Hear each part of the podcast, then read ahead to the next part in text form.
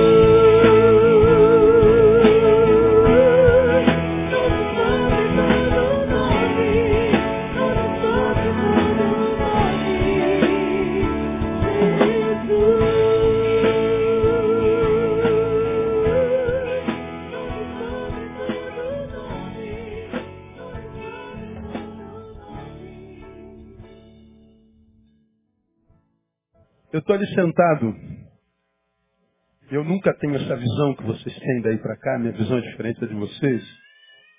É daqui para aí. E eu estava sentado lá no meio, ouvindo o coro emocionado, lágrimas rolando do meu olho. Pelo orgulho que eu tenho de ser pastor dessa igreja, é mais, muito mais porque Jesus nasceu. Jesus é literalmente o filho do seu Zé, filho da Dona Maria. Muita gente não acredita nele, não lhe dá o devido respeito e mérito. Alguns dizem que ele é um revolucionário, outros dizem que ele é Deus, como nós, outros dizem que ele é mais um dos profetas que apareceram na terra. Cada um tem uma opinião sobre ele. Interessante é que, como preguei no ano passado, o que me intrigaria se eu não fosse cristão, crente, crédulo, seria como é que um camarada como esse, que nasceu lá em Nazaré, uma cidade que não tinha nenhum valor para aquela sociedade. Era como se fosse uma cidade das menores da Baixada Fluminense. Quem morava naquela cidade era zombado. Uma vez souberam que ele nasceu em Nazaré, falaram assim, mas vem alguma coisa boa de Nazaré? Nazaré não produz nada de bom, e Jesus nasceu lá, filho do seu Zé e da Dona Maria. Se eu não acreditasse em nada, me intrigaria, como é que esse cara, que nunca conquistou território nenhum, nunca pegou uma arma na mão, nunca comandou exército, não tinha ascensão social, era marceneiro, trabalhava em madeira, não estudou nas melhores universidades, nunca foi um pensador eloquente dos que passaram pelas universidades daquele tempo. Como é que esse camarada conseguiu essa notoriedade que tem? Como é que a história passou a ser dividida entre antes de Cristo e depois de Cristo? Como é que pode negócio desse? Por que, que não antes, como eu preguei ano passado, antes de Gengis Khan e depois dele? Por que não antes de Napoleão e depois dele? Por que não antes de Alexandre o Grande ou depois dele? Não, de Jesus. Da onde vem esse, essa glória, essa honra, essa moral. Eu pensaria nisso assim. Não pode ser humano. Não pode. Dois mil anos se passaram e o camarada está cada vez mais famoso. O seu livro é o livro mais livre de toda a história da humanidade. Nenhum livro, se somar todos os best-sellers que já passaram pela humanidade, não chega ao que a Bíblia é. Como, cara? Sobre ele se debruçam os crentes e os ateus. Preguei há bem pouco tempo atrás sobre isso, né?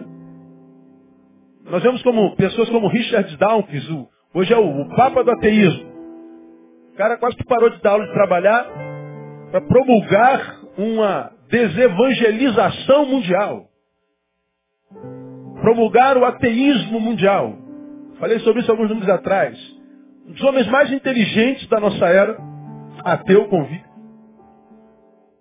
Inconformado com a fé dos crentes, com a fé faz na cabeça de um ser humano, ele acha que diminui. Ele então está rodando o mundo, escrevendo, como começou pelo delírio de Deus, Deus um delírio, um livrão desse tamanho.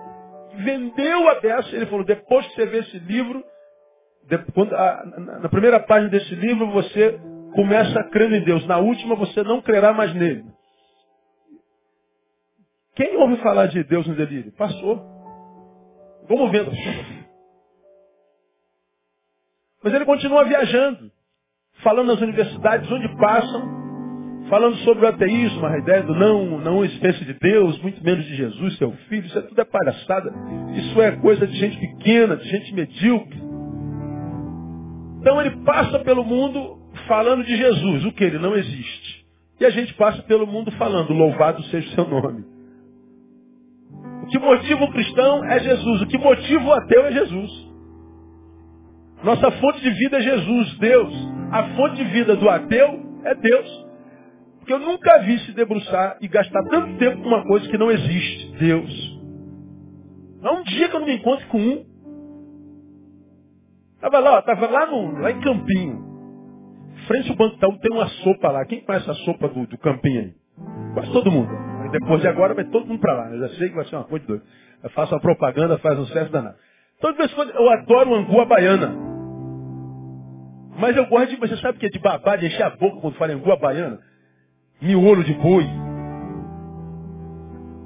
E lá tem uma anguzinha baiana, de vez em quando eu falei, pô, me deu vontade de comer angu baiana, vou lá pro Itaú à noite, vou comer angu baiana. Aí eu sento, uma anguzinha aí, ô pastor, tá aí, o cara botou meu angu, sentei sozinho, como só ia acontecer quase sempre.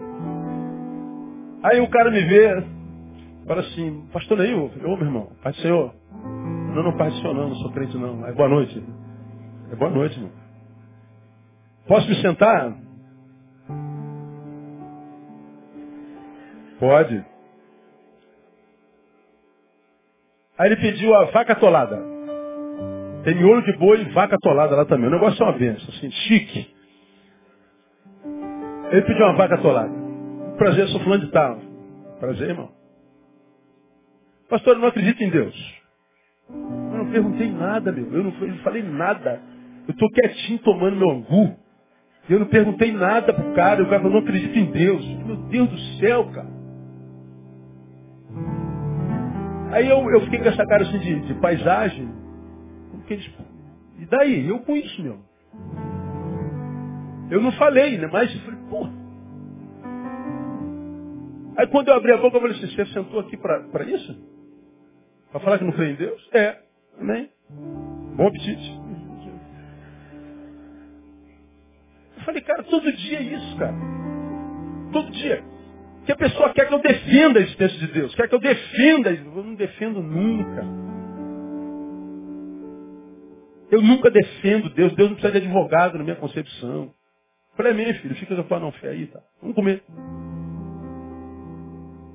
Aí vem outra palavra, me prove que Deus existe. Eu não vou provar nada, filho. Não tem que provar nada. Não tem como provar que Deus existe, não tem como provar nada, é pela fé. Então eu não creio. Amém. Bom apetite. Vontade dele sair dali, rapaz, mas não saía. Acabou que acaba quase como acaba todos eles. Começa a abrir o coração. Começa a falar da dor. Porque um dia creu e Deus, e Jesus não. Ele diz, então eu não acredito mais. Pô. Então tu não é um ateu, cara. Você é um frustrado, você é um decepcionado. Você é um entristecido. Se é alguém que não está bem com ele, mas o fato de você não ter tido boas experiências com ele significa que ele não existiu. Daqui a pouco a gente começou conversando, rapaz, eu fiquei umas duas horas conversando com aquele cara. Comi outro angu baiano. Ele comeu outra vaca atolada.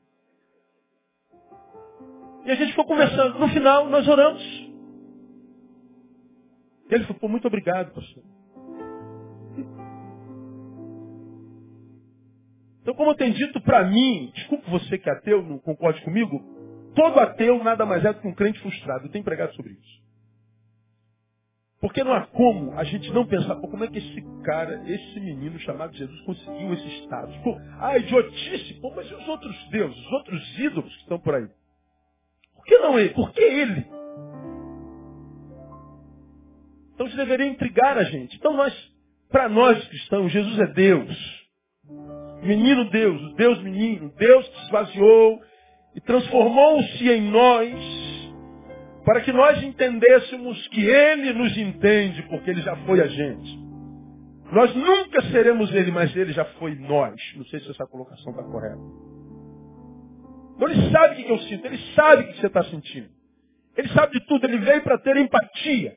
Ele veio para tornar a relação do Criador com a criatura uma coisa possível, viável. Jesus veio para isso, Deus encarnado.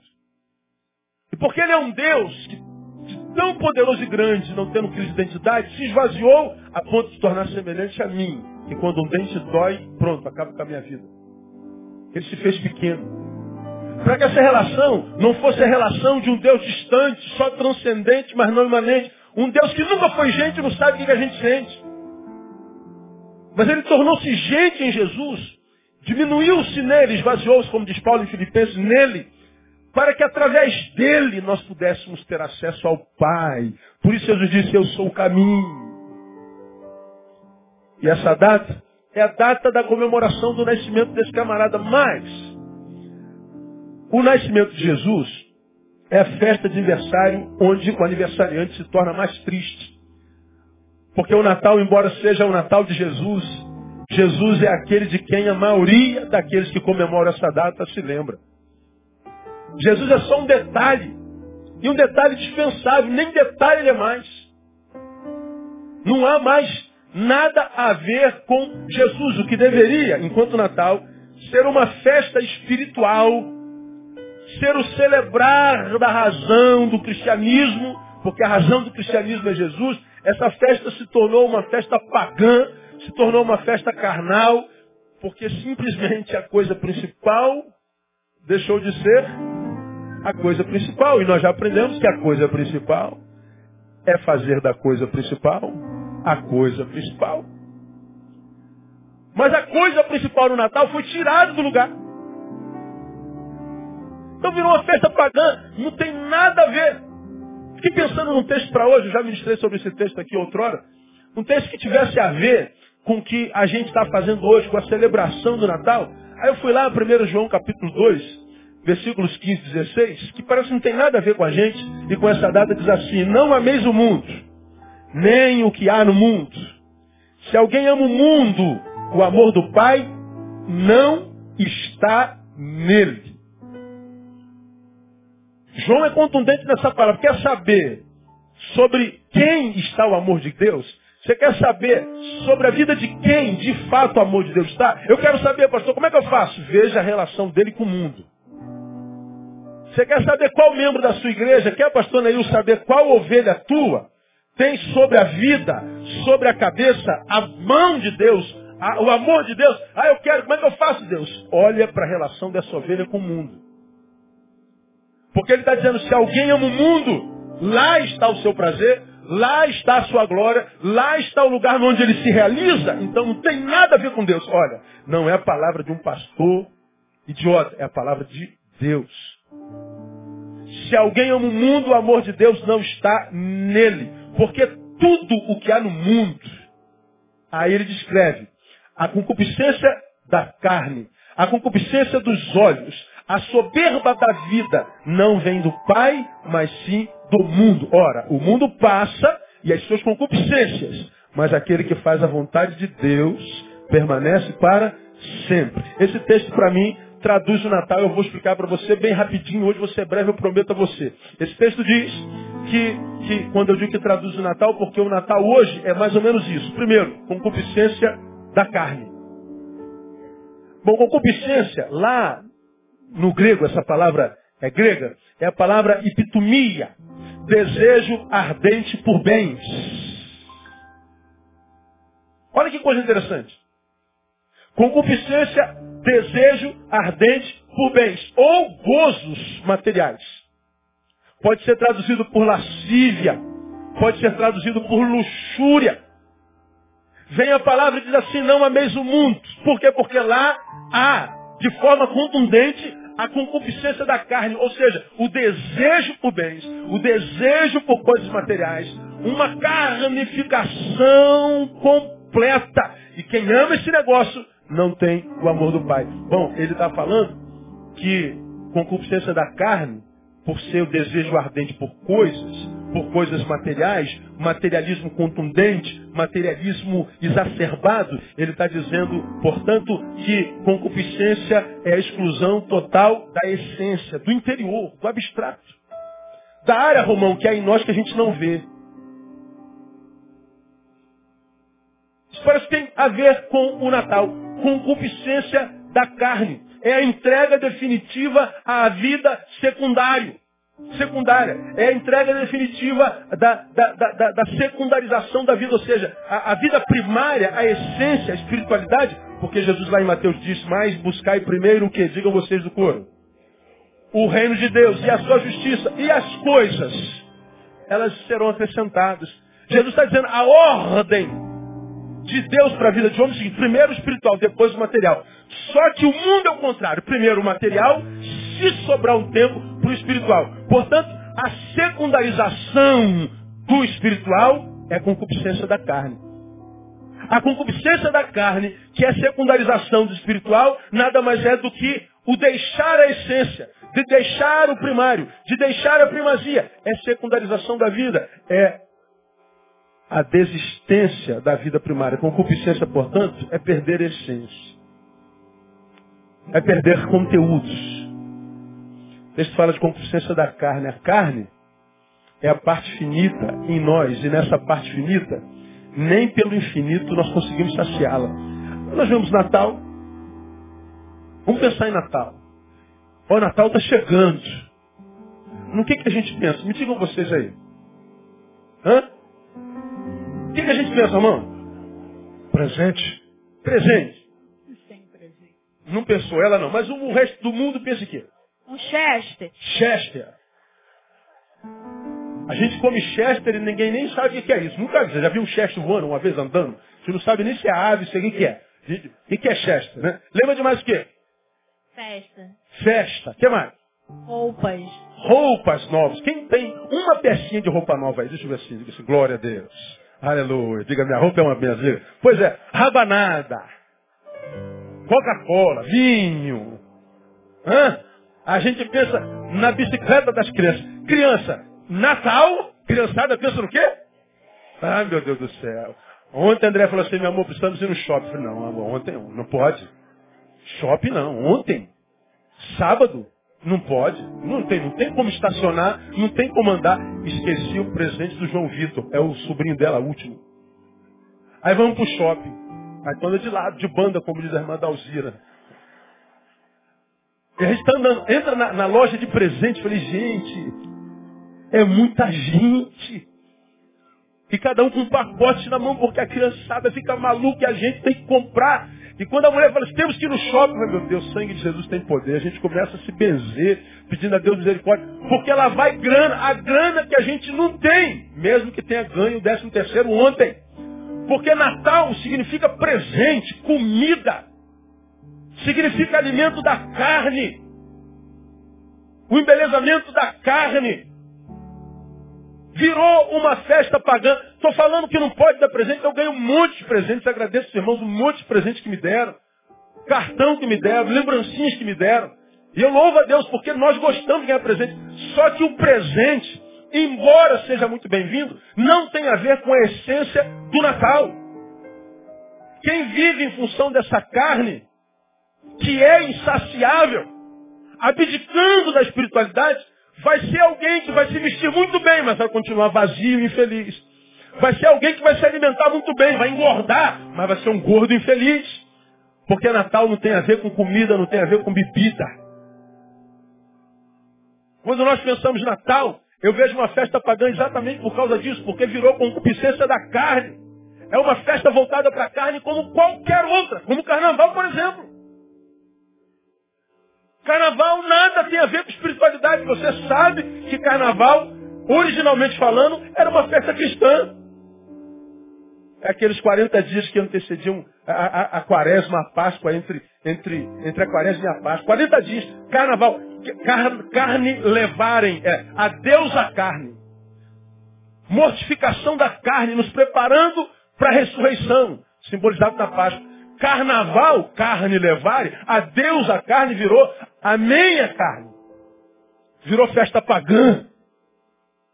Carnaval, pagã. Natal, pagã. E quando é que ela é pagã? Sempre voltado para a coisa da carne. Nada contra a carne. Eu amo a minha. Mas ela não pode ser primazia na vida de um homem. Natal é época da gente revisar as prioridades da nossa vida. Natal é época da gente refletir sobre qual tipo de vida a gente está levando, porque Jesus, aquele de quem comemoramos aniversário, está dizendo, meu filho, busca primeiro o reino de Deus. Porque as coisas da carne eu dou a vocês. Busca primeiro as coisas espirituais, meu filho, que você não vai ter necessidade carnal nenhuma. Busca primeiro as coisas do Espírito e você vai ver que a tua vida se equilibra. Você não vai, como eu digo sempre, morrer antes da morte chegar. Você não vai fazer parte desse batalhão de gente suicida que está aí. Você não vai fazer parte do batalhão dessa gente linda, mas vazia, infeliz, que não encontra significado absolutamente mais nada. Concupiscência da carne. Eu me lembro que eu já citei a você, estava preparando isso, me lembrei. Você lê a, a biografia de Sócrates, tem, tem uma época na vida de Sócrates, que é um dos pais da filosofia, digamos aí. Sócrates está passeando numa das ruas de Atenas. Lembra que eu falei sobre isso aqui? E ele entra numa loja e olha, com as mãos para trás, como era costume dele. Entrava numa loja e olhava e ficava admirando. Numa das lojas na qual ele entrou, o vendedor chegou perto dele, boa tarde, bom dia, ou sei lá o quê. Ah, o senhor deseja alguma coisa? E ele disse assim, não. Não, nada. Eu só estou vendo quantas coisas existem que eu não preciso para ser feliz.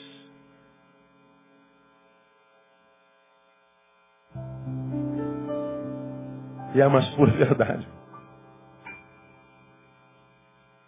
Quanto tempo a gente tem gasto com essa carne, tão somente com ela? Quanto dinheiro a gente tem gasto com essa carne, tão somente com ela? E por mais que a gente a dê, a gente não consegue se sentir pleno, feliz e realizado.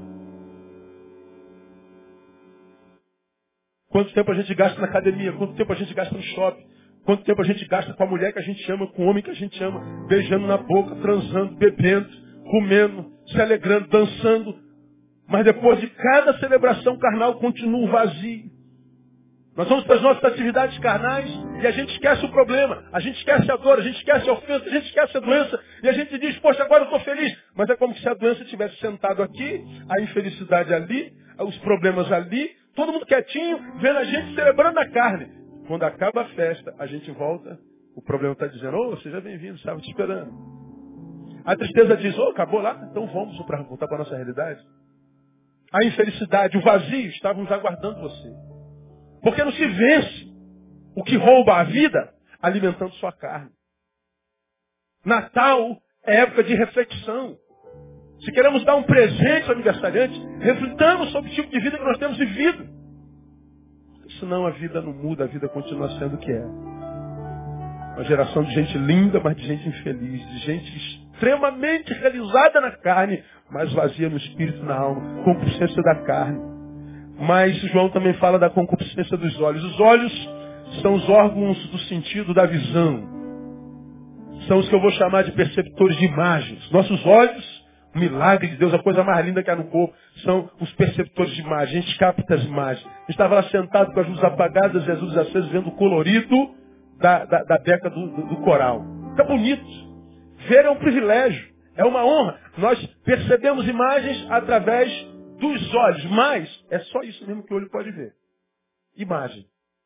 O olho humano nunca vê a essência. O olho humano nunca vê o que se de fato é e o que se de fato sente. O olho só consegue ver a imagem. Por isso, como eu tenho empregado ao longo desses anos, nós muitas vezes dizemos, não, eu conheço fulano de tal. Não, você não conhece. Você o imagina. Que você sabe do outro é o que o outro dá a conhecer. O que você sabe de outrem é o que o outrem permite que você conheça. Nós olhamos alguém pela aparência e dizemos assim, poxa, estou vendo tudo. Não, você não está vendo nada.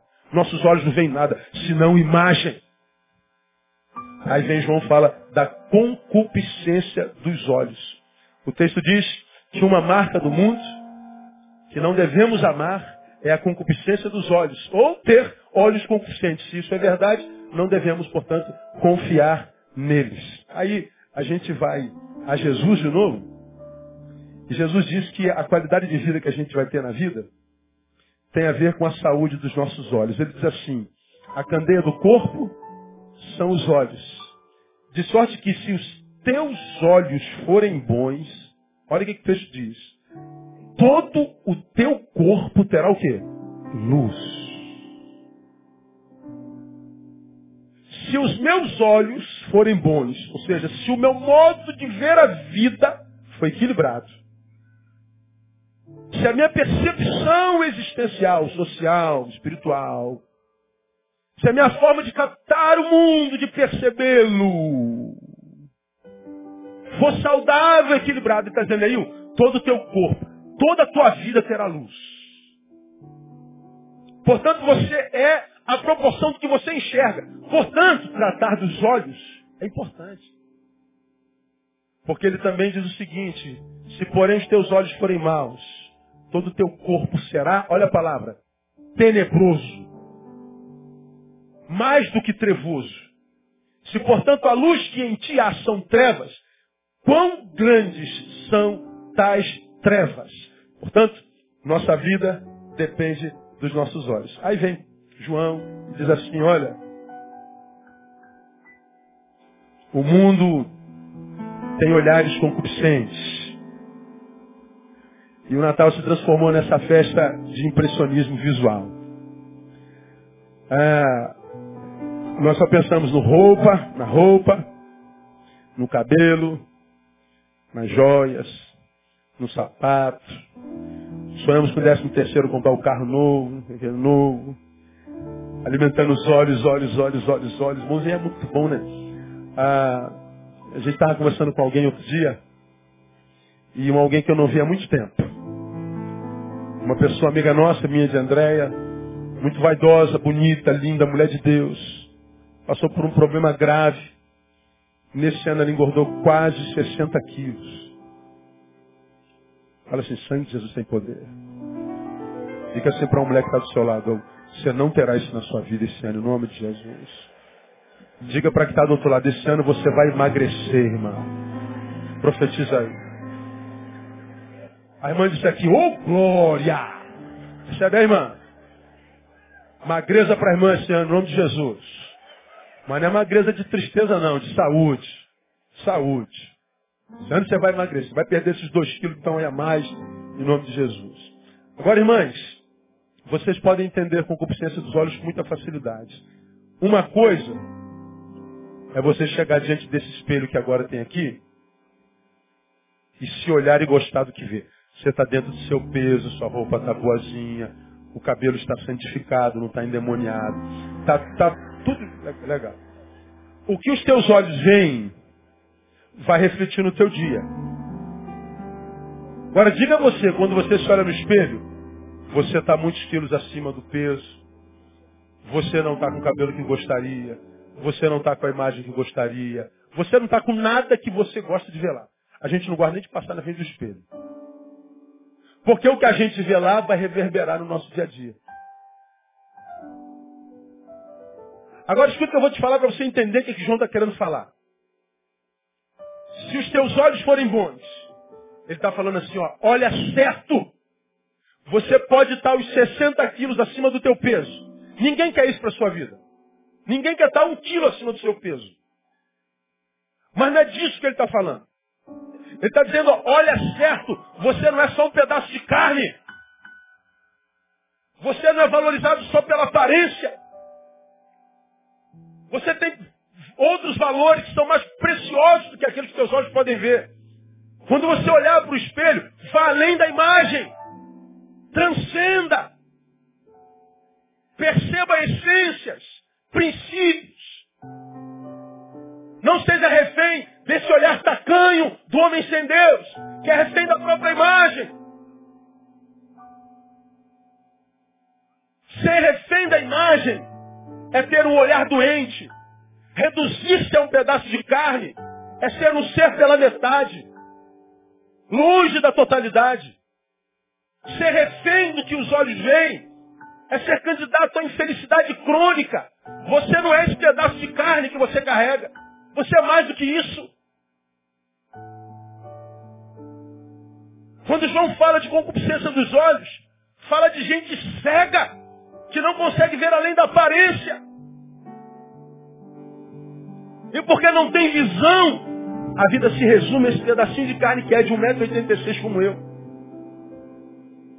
Você viu a polêmica de Ana Paula Valadão essa semana, as duas semanas na, na, na internet. Eu não ando nessa porcaria de internet. Mas as notícias ruins chegam e chegam lá no e-mail. Eu não tenho Facebook, não tenho Twitter, não tenho nada disso não tenho relacionamentos pela internet. Para mim, internet é lugar de comunicação, não de relacionamento. Mas não é a realidade dessa geração. Se relacionam lá e não se relacionam mais tete a tete.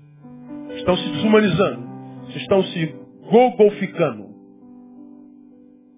Então lá. Aí Ana Paula, num dos seus sermões, fala assim, os irmãos que estão engordando no banco das igrejas, os pastores gordos, tinham que ter vergonha. Pega mal, não fica bem, homem de Deus, barrigudo. Além do peso, tinha que fazer jejum pelo menos, para emagrecer, cuidar da aparência. Ah, irmão. Deu um que procó.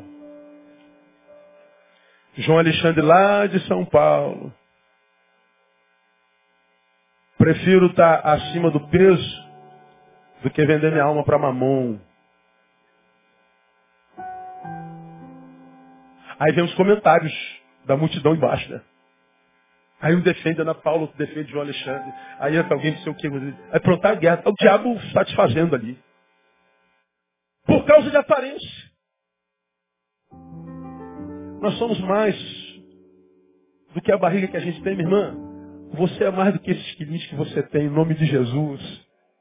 Jesus, quando morreu para você, por você, não olhou para tua aparência, olhou para tua alma. E para Jesus você é linda, você é uma princesa, você é uma joia, você é a coisa mais linda do universo. Ele morreu por você. Você é a Miss Universo para Jesus, você tem valor.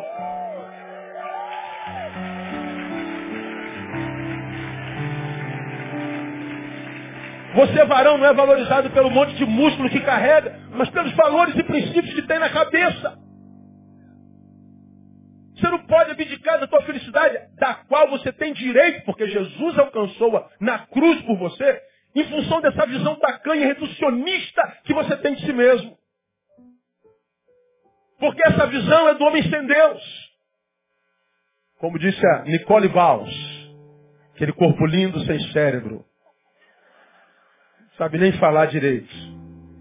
Lá no, no Big Board, tá lá um, um trechozinho que também divulgou na net. Ela falou assim, eu sou embalagem, eu sei disso. E enquanto a embalagem está saudável, eu tenho que aproveitar para ganhar dinheiro. Porque eu sou uma embalagem. Ou seja, a visão que a pessoa tem de si mesma. Uma embalagem, um produto, um saco plástico. Uma caixinha. Algo que se usa e se despreza. Isso é uma visão tacanha de vida de si mesmo. Uma visão tacanha, diminuta, do ser pelo qual Deus morreu e por ele foi criado.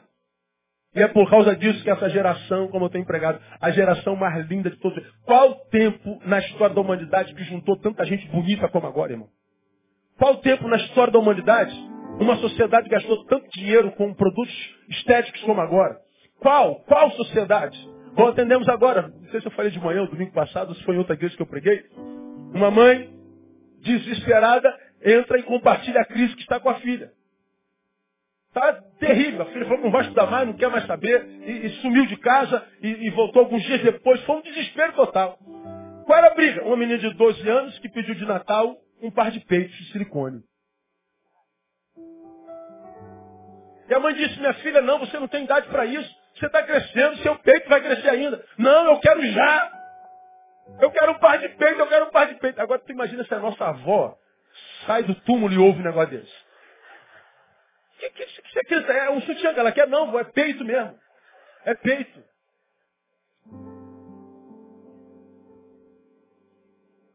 Porque a criança já é refém desses olhos adoecidos. A anorexia, quando está diante do, do espelho, em carne e osso, se vê gorda. Olhar adoecido.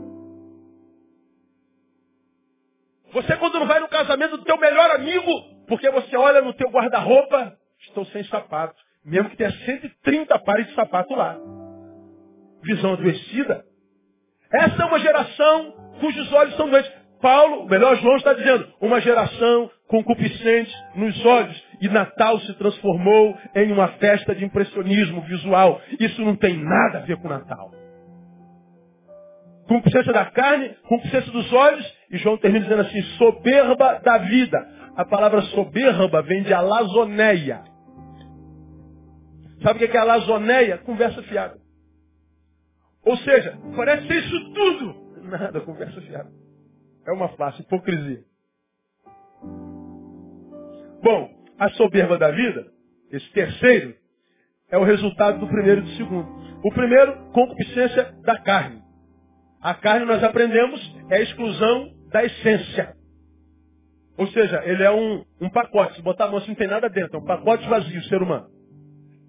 Sai nada de bom lá. Lindo, mas não tem nada dentro. O segundo é a concupiscência dos olhos, que são os perceptores de imagens. Porque a imagem é tudo no que se transformou quem perdeu a essência. Se eu não tenho conteúdo, virei uma imagem. Um holograma. Então a concupiscência da carne, a ausência de essência, gera a concupiscência dos olhos. Imagem, nada mais. Ora, como que uma pessoa que é uma imagem sem conteúdo vai se autovalorizar ou se impor na sociedade? Com soberba vendendo a imagem daquilo que não é. Parecendo ser uma coisa que não tem nada a ver com a sua essência. Então ele é altivo, ele é arrogante. Sabe com quem você está falando? Com o general, vazio, mas um general. Com o médico, um coronel, vazio, mas um coronel. Gente infeliz que tenta se locupletar e dizer-se feliz em função do que faz ou do que parece ser. Triste sociedade. Triste sociedade. Agora o Natal de Cristo, para mim, estou terminando, é exatamente o oposto disso. Primeiro porque a carne em Jesus nunca foi sinônimo de perda de essência. Nunca. Ele nunca se submeteu à sua carne. Ele nunca se preocupou com ela, mesmo quando ela, na sua fraqueza, tentou tirá-lo da cruz. Ele nunca se submeteu a ela. Lá no Éden ele disse, Pai, se for possível, afasta de mim o quê? Do que, que ele estava falando? Da cruz. Ele tinha consciência do que ia passar por mim e por você. Então Deus se der, me tira desse negócio porque eu tenho consciência da dor que essa carne vai sentir. Mas Deus disse, não, filho, não é possível. Então ele foi obediente. E foi obediente até a morte. E morte de cruz. Ele está dizendo, carne, tu não tem poder sobre mim. Sinto tuas dores, sinto tuas tentações, sinto tuas fraquezas. Te conheço. Mas a despeito de saber que eu vou sentir dor em ti, eu vou para a cruz porque eu tenho uma missão. E a nossa vida só encontra sentido quando a gente cumpre a missão pela qual a gente nasceu, para a qual a gente nasceu. Então o Natal para Jesus não tem a ver com concupiscência de carne. Os olhos nunca foram perceptores de imagens tão somente. Por Jesus nunca se impressionou com a imagem de ninguém. Nunca. Jesus olhava para os fariseus dentro das suas estolas sacerdotais. Jesus entrava nas liturgias das sinagogas, ele via que era hipocrisia pura, imagem pura. Não há nada que impressionasse Jesus, nem o Deus de Jesus ou o Pai de Jesus. A Bíblia diz que a única coisa que impressiona Jesus e Deus é um coração quebrantado. Um coração quebrantado não desprezarás, ó Deus. Aí quantos de nós, cristãos, queremos impressionar a Deus com as nossas liturgias, com as nossas orações decoradas, com as nossas línguas estranhas, com os nossos jejuns, com os nossos montes, com as nossas indumentárias, querendo impressionar a Deus como se alguma coisa que o meu olho visse pudesse impressionar a Deus, que não vê como a gente vê. Deus olha para o coração. Portanto, Natal é uma época de nós fazermos faxina no coração e dizermos, Deus, eu sei que eu estou diante de um Deus que embora esteja eu de roupa nova, de sapato novo, esteja muito bem alimentado, nada disso te impressiona. O que te impressiona é o que há dentro. Então Deus me ajuda a ficar tão bonito por dentro, saudável por dentro, como eu estou por fora. E quando a gente tem esse desejo, aí sim a gente faz sorrir o aniversariante e nós vamos ganhar muitos presentes deles, inclusive razão para viver e significância. Isso é Natal. Natal é uma festa espiritual e soberba da vida em Jesus. Nunca encontrou espaço. Pois ele não vivia para impressionar a homens, mas a Deus, o Pai, que o enviou. A minha vida, a minha obra é fazer a vontade daquele que me salvou.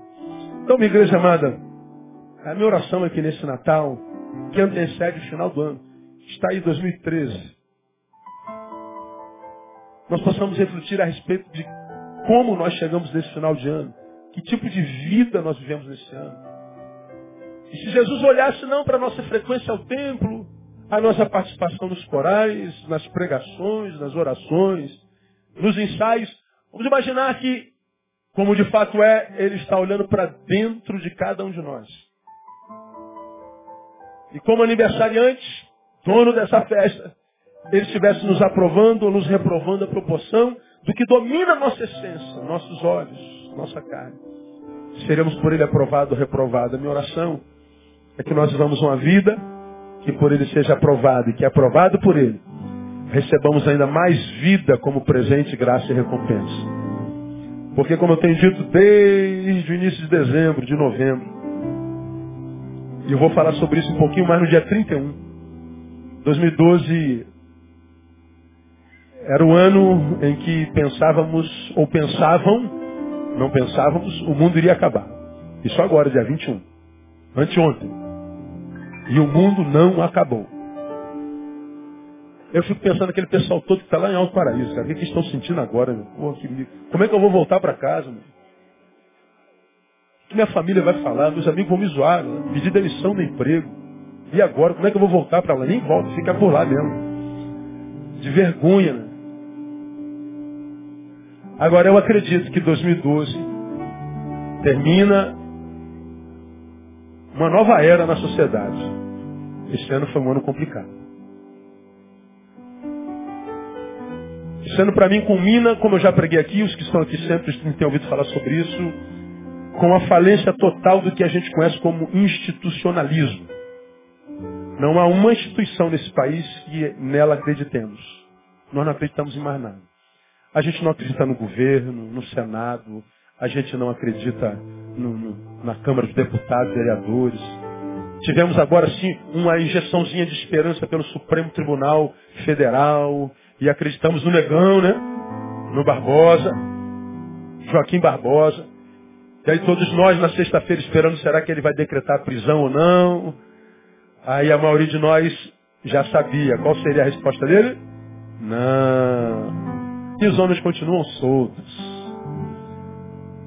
Como sempre foi no Brasil. Olha lá. E a gente fica, meu Deus, em quem a gente acredita, em quem a gente confia. A instituição família acabou, é divórcio para todo lado. Litígio entre marido e mulher e pai e mãe. Esse ano foi o ano onde mais maridos mataram esposas em todos os tempos da nossa, da nossa história brasileira. Como vocês viram na semana passada, nós batemos em 2013, 12, o recorde de todos os tempos de divórcio. É o ano passado, 243 mil. Esse ano, 341 mil. Desde que tem censo no Brasil, 84, nunca foi tão grande o número da falência da família. Nós não acreditamos em institucionalismo nenhum. Onde há agrupamento de gente, não há mais credibilidade. O que é desconfiança? Postura sobranceira. A falência da instituição nada mais é do que o nascimento de um individualismo mórbido. De um modo indiferente de ser e de se relacionar. De um egoísmo exacerbado. É o tempo da exclusão do próximo e do adoecimento do eu. Nós estamos inaugurando, irmãos, em 2013, um, o ano do eu. A década do eu. A era do eu. E o outro? Dane-se. E o outro? Morra. E o outro não tem nada a ver com isso. O problema é dele. E o outro? Não existe outro. Ou nós aprendemos a viver nessa era de profundo egoísmo, individualismo, da falência da comunhão, da instituição, ou a gente vai ser vítima dessa mortandade que a gente está vendo acontecer. Onde a vida não vale mais nada. Em São Paulo você está vendo, o cara passa de moto, o cara você fala, não, eu matei por matar. Cada noite morre dez, cada noite morre nove. O outro já não tem valor absolutamente nenhum. Matar um ser humano é como matar um sapo. Valem nada. E esse tempo se agiganta e se acelera de uma forma tão rápida que a gente não consegue acompanhar. A maldade humana, a coisificação, a monstrificação humana é tão ligeira como a tecnologia. A única coisa que acompanha a tecnologia hoje é a maldade humana. Parem para pensar. Está muito rápida a desconstrução da, da, do, do ser humano no ser humano. E é esse tempo que nós estamos inaugurando na minha visão em 2013. Estejamos preparados para isso. Bora, quando nós pensamos em Natal, nós estamos falando que essa geração desconstruída valoriza olho, carne e imagem. Mas o povo de Jesus valoriza a pessoa de Jesus, a mensagem de Jesus, que diz, a despeito do que vocês virem acontecer ao vosso redor, em mim vocês estão capacitados para remar contra a maré. Mil vão cair ao teu lado, dez mil à sua direita, meu filho, mas tenha fé. Você não vai ser atingido porque você está seguro na mão do rei. Há um rei que está no controle. Há um rei que sabe o que é está fazendo, que está vendo o que está acontecendo. Nesse meio de multidão, de gente que não conhece a Deus e não o vê e não pensa nele, ele está dizendo, existe um povo que eu chamo de meu. Meu povo você não abra mão de ser povo desse Deus. Porque independente da qualidade de vida que nos espera, como diz Timóteo, os últimos tempos seriam penosos. Ele está dizendo, não se preocupe, eu estou convosco todos os dias até a consumação dos séculos. A Ele a honra e a glória e o louvor pelos séculos dos séculos. Cláudio ele forte.